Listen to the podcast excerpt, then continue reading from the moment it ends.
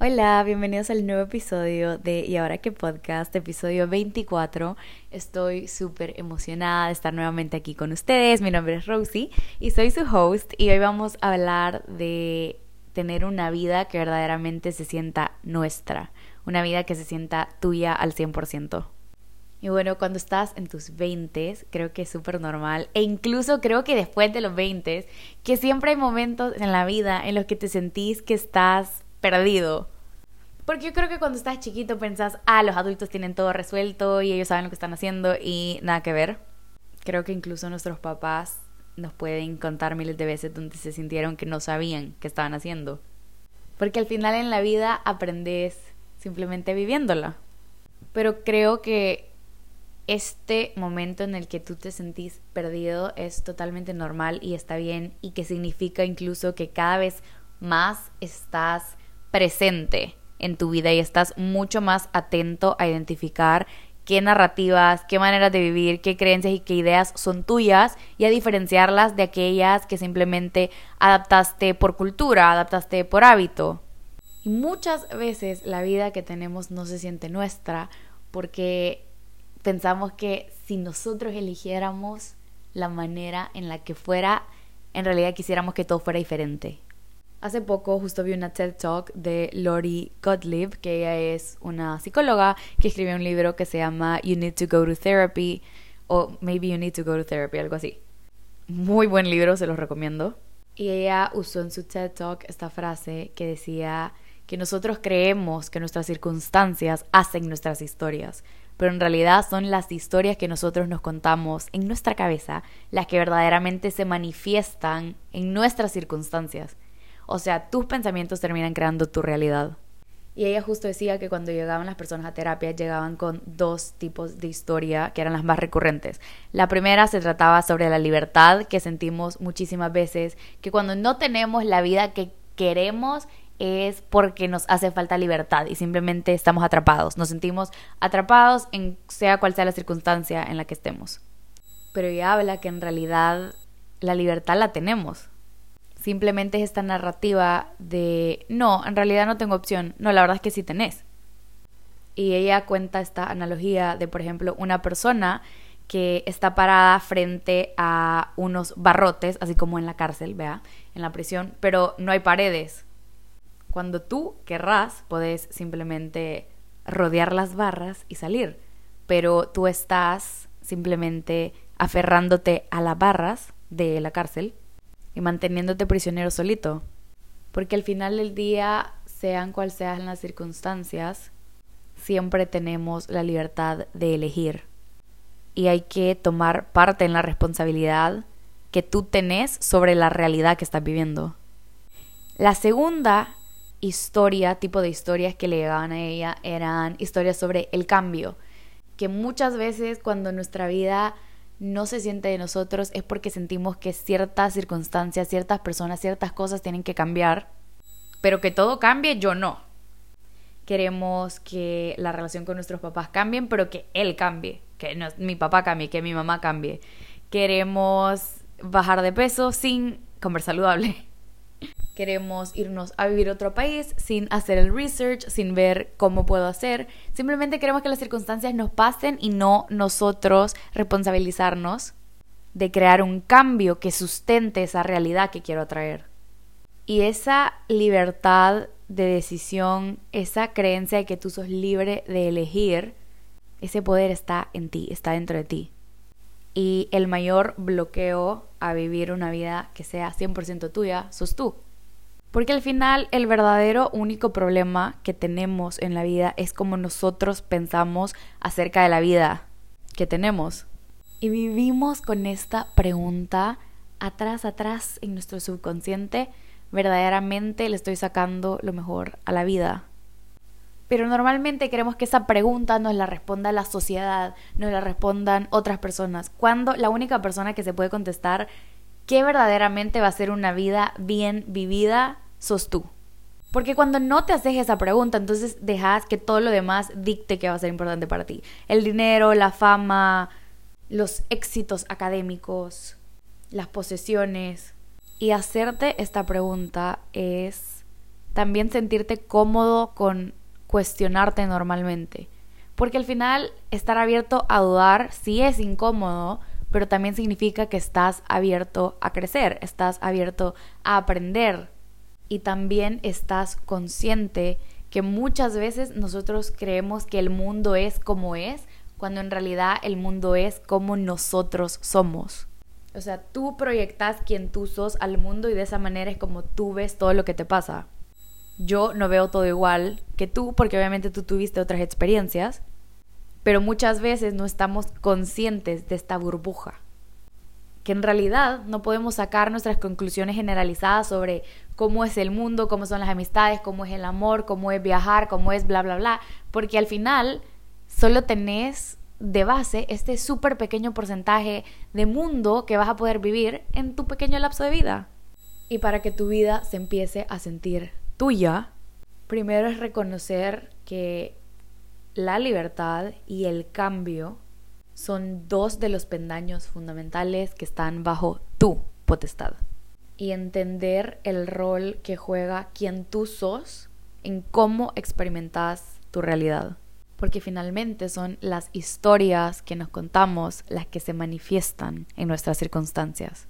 Por eso mismo la importancia del diálogo interno que tenemos. Creo que todos hemos escuchado alguna vez esta frase que dice vigila tus pensamientos porque se hacen tus palabras, luego tus palabras, porque tus palabras se hacen tus acciones y tus acciones se convierten en tus hábitos, tus hábitos tu carácter y tu carácter finalmente se convierte en aquello que muchas veces llamamos destino porque es el cúmulo de tus hábitos lo que verdaderamente te van a llevar a donde vas a estar en 5, 10, 20 años. Por eso mismo empezás por la raíz. Empezás por aprender a discernir entre qué pensamientos verdaderamente valen la pena que entretengas y cuáles no. Porque como ya hemos hablado en otros episodios, tenemos miles de millones de pensamientos que te pasan mil por hora, pero de todos esos miles de millones de pensamientos, solamente vale que entretengas en tu cerebro aquellos que verdaderamente te van a servir, aquellos que van a aportar a tu vida. Y esta frase me encanta, no te creas todo lo que pensás. No valides todos los pensamientos. Simplemente trata de mantenerte consciente en observar aquello que pensás y solo tomar y engage con aquellos que sí te sirvan.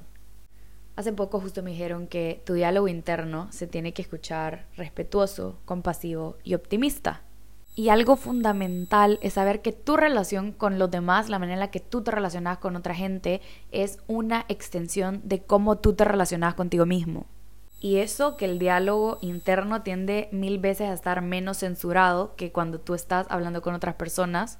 Cuando tú ves a alguien que está tratando súper mal a otra persona o que su diálogo externo es bastante dañino para las personas a su alrededor, Solo imagínate, o sea, solo tripiate cómo se ha de hablar esa persona internamente. Y es fundamental que ese diálogo interno entonces lleve respeto, lleve compasión y sea un diálogo optimista. Porque al final del día es importante que respetes tus ideales, respetes tu manera de pensar, respetes quién tú sos, que seas compasivo cuando te equivocas, cuando fallas y que seas optimista con que porque al final, sea cual sea la situación por la que estés pasando, ningún mal dura mil años y también incluso en el sufrimiento puedes encontrar paz, puedes encontrar propósito y puedes encontrar gozo. Me acabo de dar cuenta que estaba usando un nuevo micrófono, ¿ok? Porque me quise comprar un micrófono para ser podcaster y que suena un pip, pip, así que lo siento mucho. ya dejé de usar el micrófono y solo vamos a hacerlo nuevamente así. Pero bueno, para la próxima me encargaré que haya mejor audio. Algo súper importante también, hablando del diálogo interno, es cómo nosotros somos cuando criticamos a los demás o cuando los demás se equivocan. Porque probablemente vos no verbalizás ciertas cosas, pero a veces tenemos tanto miedo a equivocarnos o a veces tenemos tanto miedo al que dirán por la manera en la que nosotros rechazamos y criticamos a los demás. Porque al final, entre mayor compasión tú le mostres a los demás, entre mayor aceptación tú les mostres, así también te vas a poder mostrar mayor aceptación y mayor compasión a ti mismo. Y no sé si se dan cuenta, pero normalmente tendemos a vivir en nuestra cabecita en vez de afuera. O sea, físicamente nuestro cuerpo está afuera, pero nuestra mente estamos daydreaming, estamos pensando sobre aquella vez que tenía algo en el diente y estaba hablando con no sé quién. O sea, estamos en todas partes menos en el ahora.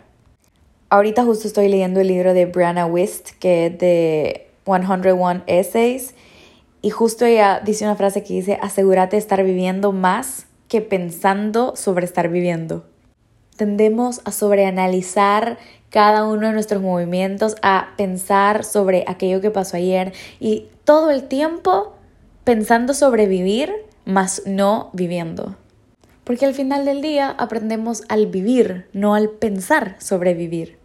Y la vida que tenemos no se siente nuestra cuando literal pasas viviendo la vida de tus sueños en tu cerebro, pero cuando abrís los ojos, la vida que tú tenés día a día no es la que quisieras estar viviendo. Y ahora quiero que nos adentremos un poquito más en cómo sí puedo hacer que mi vida se sienta mía. Saben, creo que nadie asume que puede morir joven. Todos asumimos que vamos a llegar hasta viejitos, 80, 90, 100, pero eso no significa que no hay gente que se muera joven. Y, o sea, podemos decir, sí, ya soy de que me puedo morir joven, bla, bla, bla. Pero a veces no nos damos cuenta que el hecho de que no sepamos cuándo nos vamos a morir significa que no sabemos tampoco en qué etapa de la vida estamos. Pudiéramos estar ya al final, y este es tu último año, podemos estar a la mitad si te morís a los 40, por ejemplo yo tengo 20. Podemos verdaderamente estar en el inicio si vas a vivir hasta los 100, pero simplemente no sabes. Y al final tu mayor responsabilidad es qué haces con cada uno de los días que sí tenés. Y como dicen, lo único seguro es el oí. Pero tendemos muchísimas veces a decir, no, para mí lo más importante es la familia, no, para mí lo más importante es ta, ta, ta, ta, ta, ta. Pero donde verdaderamente ves que es lo que te importa es cuando te pones a observar tus días. Algo que a mí me ha cambiado la vida es empezar a usar un calendario, pero normalmente la gente usa el calendario para calendarizar eventos como, ah, tus horas de clase o, ah, bla, bla, bla. Pero yo literal, hubo un tiempo que calendarizaba a tal hora que comía, ahora ya no tanto. Pero de verdad te ayuda a ver a, a dónde se va tu tiempo, a dónde se va tu energía y qué verdaderamente estás priorizando. Y es tan importante observar tus días para poder sentir que tu vida es tuya, porque al final es el cúmulo de tus hábitos y de tus acciones, es el cúmulo de cada uno de esos días lo que compone tu vida. O sea, y si tu vida consiste de días, es importante qué estás haciendo hoy con este. Esta pregunta me cambió la vida, que es, si solo viviera este día en repeat por un año, ¿a dónde estaría en un año? ¿Qué tan feliz sería? ¿En qué proyectos hubiera invertido mi tiempo? ¿Qué relaciones hubiera cuidado? Me sentiría amada, me sentiría feliz, me sentiría contenta, agradecida. Y es tan gracioso como algo tan significativo que al final determina dónde vamos a estar, lo olvidemos tan rápido. Porque normalmente tú no te recordás, o sea, a ver, decime un día el 14 de marzo de 2018. A saber qué puyas andábamos haciendo el 14 de marzo de 2018. Recordamos tan poco nuestro día a día, pero sí recordamos nuestros big moments no sé, te pregunto de tu graduación de la escuela, te pregunto la fecha en la que amarraste con tu novio, en la que te casaste, whatever. Recordás esos big moments, pero la vida no está hecha de big moments, está hecha de los chiquitos. Porque al final impactan más los chiquitos, pero repetitivos, que aquellos gigantes y significativos. Algo tan importante es que aspiremos a ser personas que le dan significado a lo que hacen, que nosotros decidimos darle el significado a nuestros días y no que esperemos encontrar significado en aquello que hacemos literal solo random, vea, cada día. Un día que vos ames no te va a venir por arte de magia, sino, sino por priorización tuya, por aquello en lo que tú decidís invertir ese día.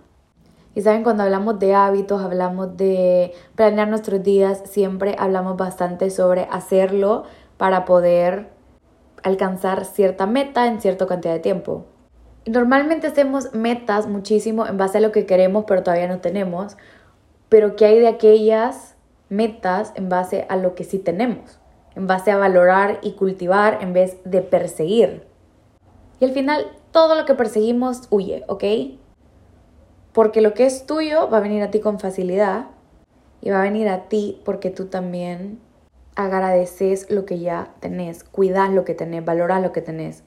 Aprecia los pocos amigos que ya tenés, aprecia lo que tu cuerpo ya hace por ti, no lo que querés, cómo querés que se vea, lo que querés que haga.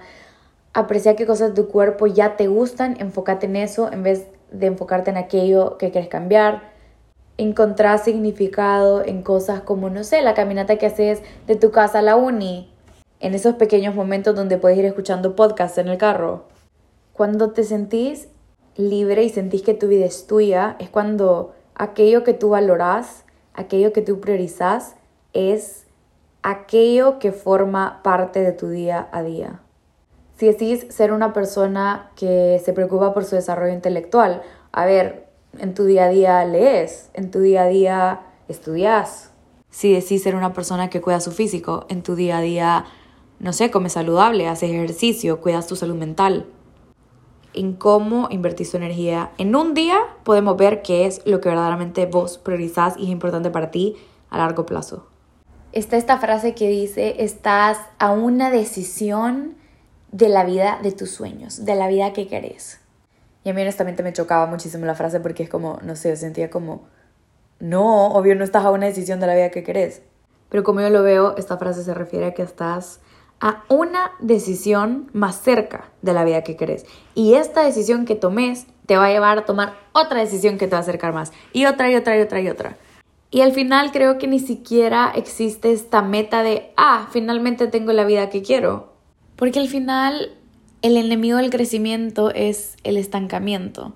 Y el éxito no es cuando alcanzas estos peldaños gigantes, estas metas de vida, sino que el éxito final en la vida es tu crecimiento, es tu desarrollo como persona y como alma. Es este aprendizaje de vivir la vida en toda su incertidumbre, sintiendo todas las emociones, experimentando lo que significa ser humano. Para que tu vida se sienta aún más tuya, tenemos que aprender a rendirnos a la vida, a dejarnos fluir. Porque al final, por ejemplo, la ansiedad viene de la resistencia al proceso. Y creo que han escuchado sobre esta Serenity Prayer, que es como que esta oración famosa que dice, Dios concédeme la serenidad para aceptar las cosas que no puedo cambiar, valor para cambiar aquellas que sí puedo y sabiduría para reconocer la diferencia porque algunas cosas sí te va a tocar a ti y sí puedes hacerte tu responsable, pero muchísimas no. En cuanto a esas cosas que, por ejemplo, tú sí puedes cambiar, es un ejemplo claro, tú sí puedes cambiar como tú tratas a la gente, tú puedes controlar eso, pero al final del día tú no puedes controlar lo que ellos piensen sobre cómo tú los tratas, o lo que ellos piensen sobre ti, o lo que vayan a chambrear sobre ti. Pero lo gracioso es que tratamos de invertir más en aquello que no podemos controlar que en aquello que sí. Por ejemplo, invertimos muchísimo más en cómo las personas nos perciben que en quién verdaderamente somos.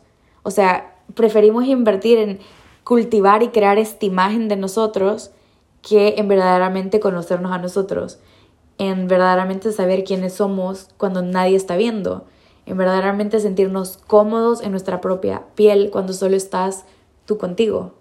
Y en, por ejemplo, valor para cambiar aquellas cosas que sí puedo, también entra lo de dejarte sentir las emociones, dejarte fluir con tus emociones.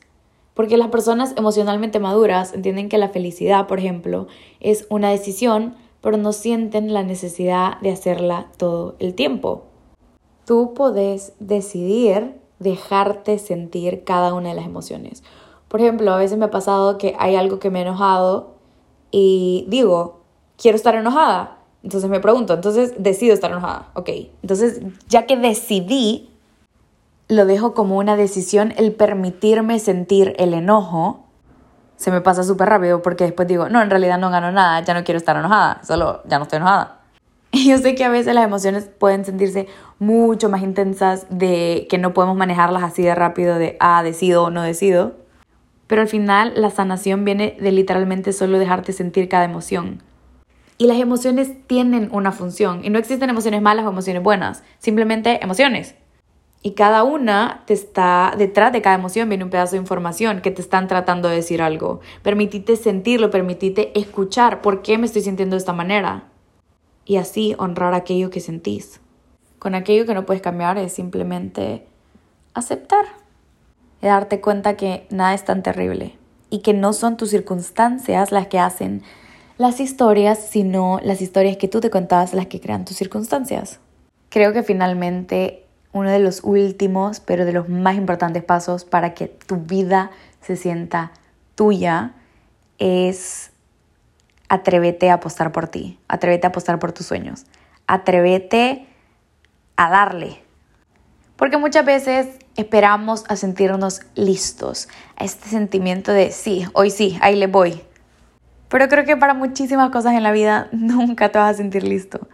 Y ahí te vas a quedar esperando y te vas a perder aquello frente a ti. El timing perfecto no existe, solo el ahora. Todo lo que existe frente a ti es todo lo que tenemos ahorita, en este instante. Y algo que me encanta es que muchísimas veces te llegan oportunidades a ti para las cuales tú no te sentís preparado, pero soy fiel creyente que si Dios te las está poniendo enfrente, es porque literalmente son lo que necesitas. Es aquello que te corresponde. Porque nuevamente, lo que es para ti te va a encontrar. Y lo que ya es tuyo, nadie te lo quita.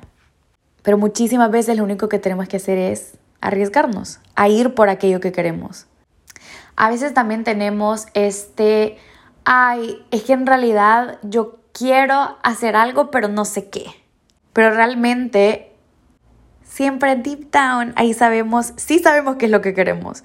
Lo único que no sabemos dominar este gap entre el saber y el hacer. Que es ahí, en ese gap, donde entran nuestras inseguridades, donde entran nuestro overthinking y sentimos, no, pero no estoy seguro si va a ser un éxito, no, no estoy seguro si lo voy a lograr. Pero la claridad te viene del hacer, no del pensar en hacer. Y una vida buena viene de elegir trabajar con lo que tenés y crear desde lo que hoy tú sos. Y si Dios puso un sueño en ti o puso un deseo en tu corazón de lograr algo, por más chiquito que sea el cambio que tú quieres ver en tu vida o por más gigante, si ese sueño está ahí, también el universo se va a encargar que se te provea de todo aquello que es necesario para cumplirlo. O sea, no está ahí solo porque random, vea, porque si no todos tuviéramos los mismos sueños, los mismos anhelos, los mismos deseos. Pero si Dios lo puso en ti por una razón, ahí mismo en tu vida te va a negar las herramientas para lograrlo. Cuando elegís hacer cosas en tu día a día, cuando elegís ir detrás de un proyecto, cuando elegís ir detrás de una carrera, cuando elegís agarrar un nuevo trabajo, Hacelo desde algo que te traiga gozo, no por evitar el dolor que te traería no hacerlo. Y esta frase me ha chocado muchísimo porque a veces hacemos cosas no porque nos traen gozo, sino para evitar el castigo que sabemos que nos viniera, o la incomodidad, o el enojo de otra persona. Pero empezá a elegir desde el amor, elegir desde el gozo y no desde el miedo. Atrévete a intentar porque de los mayores arrepentimientos en la vida no son aquellas cosas que intentamos y fallamos, son aquellas cosas que no intentamos por miedo a fracasar. Y otra cosa súper común es que no le metemos con todo a aquello que verdaderamente queremos, porque así al menos a veces tenemos la excusa de que, ah, no, en realidad ni siquiera estaba intentando. O en realidad solo estoy probando porque ni siquiera tú te estás tomando en serio aquellos sueños que tenés. Porque a veces no nos sentimos merecedores, pero elegí que ser merecedor de algo es simplemente el estar agradecido de tenerlo. Porque el que en lo poco es agradecido también lo será en la abundancia. Ningún sueño es demasiado grande, ¿ok? Pero asegúrate que sea cual sea el tipo de vida que quieras, venga de una definición de éxito para ti. ¿Cuánto es enough para ti? ¿Cuánto es suficiente? Porque no se trata de esta carrera de la rata, de simplemente seguir en este loop de darle vuelta a la rueda y seguir haciendo cosas inconscientes de que, ah, tengo que ir a la escuela, ah, tengo que ir a la uni, ah, tengo que ir a una maestría, ay, después me tengo que casar, ay, después tengo que tener hijos. O sea, no es carrera aquí. tampoco tenés que querer aquello que es lo que conoces. Si verdaderamente lo que vos querés es vivir en las montañas y tener una granja, o sea, está bien, nadie tiene que validar aquello que tú perseguís, ni aquello que es importante para ti, ni aquello que para ti va a significar el éxito. Por eso también es importante que nos pongamos a pensar en qué estamos dispuestos a seguir invirtiendo tiempo y energía y qué cosas vamos a hacer incluso si nadie nos aplaude. Y por eso la pregunta de qué quiero es una pregunta que nos tenemos que hacer todos los días. Y es totalmente normal que muchísimos de nuestros sueños que teníamos ya no se alineen con la persona que somos ahora. Pero que aquello que valoramos siga siendo prioridad. Vos priorizás una vida llena de conexiones profundas, priorizás una vida llena de adquisición de conocimientos, una vida saludable, una vida tranquila, una vida llena de paz. Medita sobre eso, Medita sobre qué puede ser parte de cada uno de tus días y que te va a dar un gran sentido de significado, pero sobre todo que te va a traer felicidad. Porque de qué sirve que hayas pasado las últimas 24 horas siendo la persona más productiva del planeta Tierra si no fuiste feliz.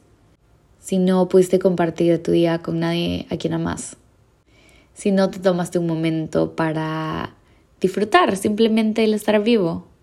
Porque lo verdadero excepcional en esta vida, lo verdaderamente extraordinario es encontrar lo excepcional dentro del ordinario, en cada uno de nuestros días.